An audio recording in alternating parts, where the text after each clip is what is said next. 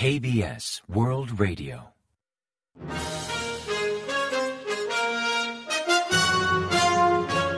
Informativo de KBS World Radio. Bienvenidos un día más al informativo de KBS World Radio. Les habla Javier Castañeda y tras el saludo les avanzamos los principales titulares del día 26 de enero. El traspaso de misiles entre Pyongyang y Moscú preocupa a la comunidad internacional. El vicecanciller de China visita Corea del Norte. Estados Unidos no descarta posibles acciones militares por parte de Pyongyang. 38 North detecta indicios de actividad en el reactor de Yongbyon.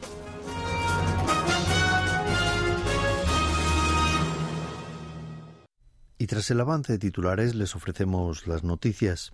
Durante el pleno de la Conferencia de Desarme de la ONU, celebrado el jueves 25 en Ginebra, la comunidad internacional, incluyendo el gobierno surcoreano, mostró su inquietud ante el comercio de misiles balísticos entre Rusia y Corea del Norte.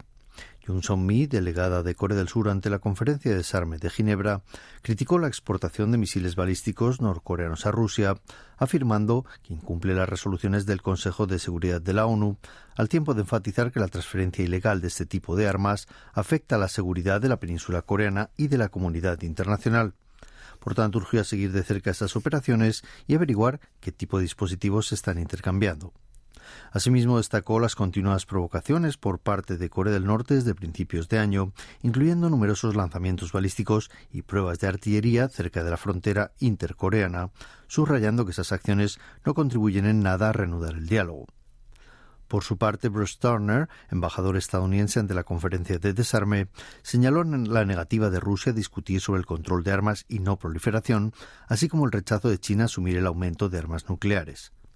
También mostró grave inquietud por los continuos lanzamientos de misiles balísticos y la exportación de armas a Rusia por parte de Corea del Norte. Representantes de Ucrania y de la Unión Europea condenaron el tráfico de armas entre Rusia y Corea del Norte, mientras que el representante japonés también expresó su preocupación por el continuo desarrollo de armas nucleares de Corea del Norte, exhortando a Pyongyang a cumplir con las resoluciones del Consejo de Seguridad de la ONU. Según la prensa de Corea del Norte, el viceministro de Asuntos Exteriores chino, Sun Weidong, está de visita en Pyongyang. La Agencia Central de Noticias de Corea del Norte divulgó el viernes 26 que una delegación de diplomáticos chinos, encabezada por Song, llegó a la capital norcoreana el día anterior a través del paso fronterizo de Sinuiju. El pasado mes de diciembre, Son se reunió en China con su homólogo norcoreano Pak Myung-ho, donde hablaron de estrategias para promover las relaciones bilaterales con motivo del 75 aniversario de relaciones diplomáticas en 2024.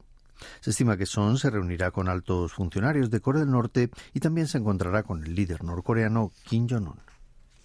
Varios altos cargos estadounidenses han expresado su inquietud por el potencial sin precedentes de las acciones militares de Corea del Norte contra Corea del Sur.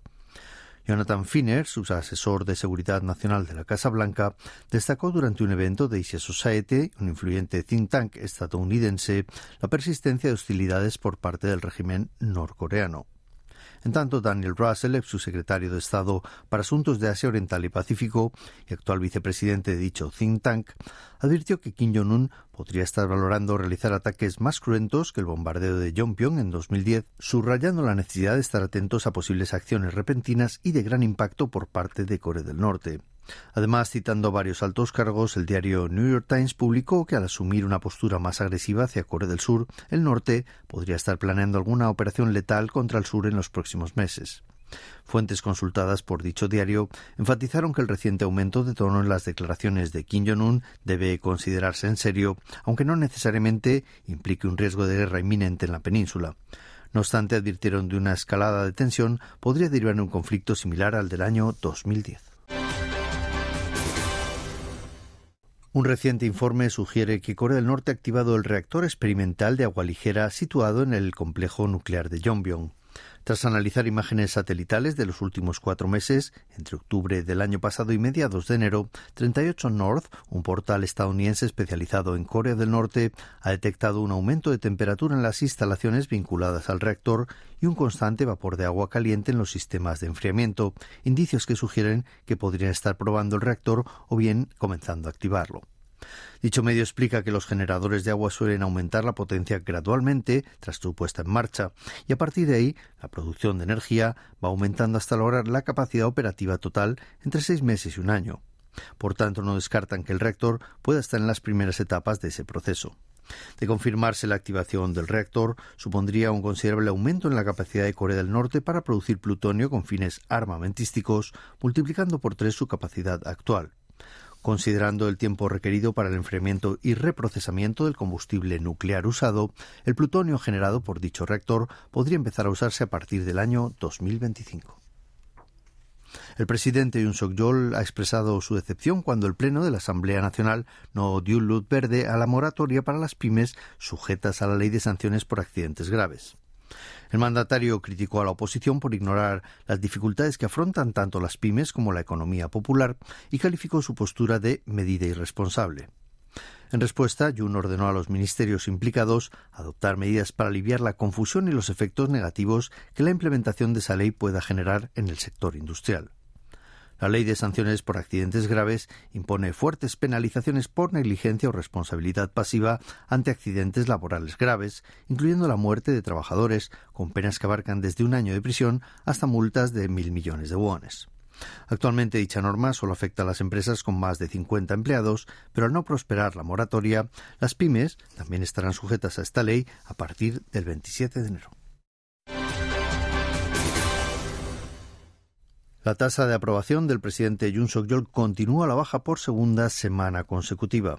Una encuesta de Gallup Corea del 23 al 25 de enero realizada entre 1.001 votantes mayores de 18 años refleja que solo el 31% de estos aprueba la gestión de Yoon, bajando gradualmente del 33% en la segunda semana y del 32% en la tercera hasta el 31% en la cuarta. Así, la tasa de desaprobación de la gestión de Yoon llegó al 63%, cinco puntos porcentuales más que el último sondeo. Como principales motivos de reprobación figuran la economía, el coste de vida, la deficiente comunicación, los delitos financieros que salpican a la primera dama Kim Kyung-hee, la adopción de decisiones unilaterales y autoritarias, su incompetencia y la política exterior. Como aspectos mejor valorados, destacan la diplomacia con un 21%, seguido de la economía, asuntos sociales, defensa y seguridad nacional. En cuanto al panorama político, el oficialista Poder del Pueblo conservó su apoyo en un 36%, mientras que el principal opositor, The Minju, logró un aumento de dos puntos hasta llegar al 35%. El Partido Justicia se mantuvo estable con un 2% y la proporción de ciudadanos sin una preferencia concreta en cuanto a partido político remitió un 4% hasta el 22%. El diario japonés Nikkei informó recientemente que aunque la economía de Corea del Sur creció a menor ritmo que la de Japón en el año 2023, por primera vez en 25 años, se espera que Corea del Sur recupere su inercia y supere Japón en el año 2024. Según datos del Banco de Corea, el Producto Interior Bruto PIB real de Corea del Sur registró un incremento del 1,4% el año pasado, y aunque Japón por ahora no ha anunciado su PIB, el Fondo Monetario Internacional predijo en octubre del año pasado un 2% de crecimiento para la economía japonesa. Nikkei también destaca que Corea del Sur, impulsada por las exportaciones, se ha beneficiado del rápido crecimiento económico de China para desarrollar su industria desde la crisis financiera asiática de 1997.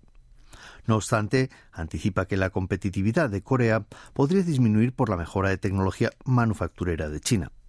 También destaca que Corea del Sur ha entrado en una fase de bajo crecimiento por los desafíos como la baja tasa de natalidad, el envejecimiento poblacional y la disminución de productividad y competitividad. Según las previsiones del FMI, Corea del Sur mantendrá un crecimiento en torno al 2% en los años posteriores a 2024.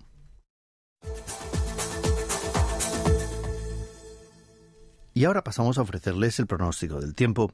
El sábado 27 despertará con temperaturas bajo cero en todo el país, pero mejorará por la tarde hasta alcanzar los niveles habituales de esta época del año. Las mínimas oscilarán entre menos 11 grados y 1 grado centígrado en la mañana y las máximas entre 1 y 9 grados por la tarde.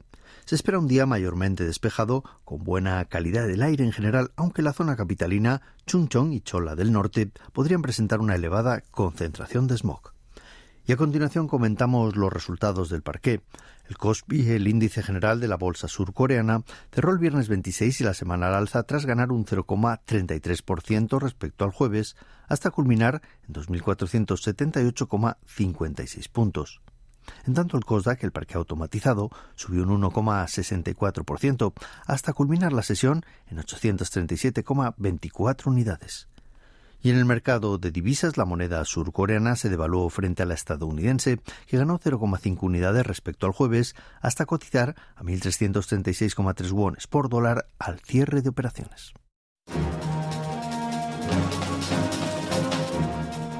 Y hasta aquí el informativo de hoy. Gracias por acompañarnos y sigan en la sintonía de KBS World Radio.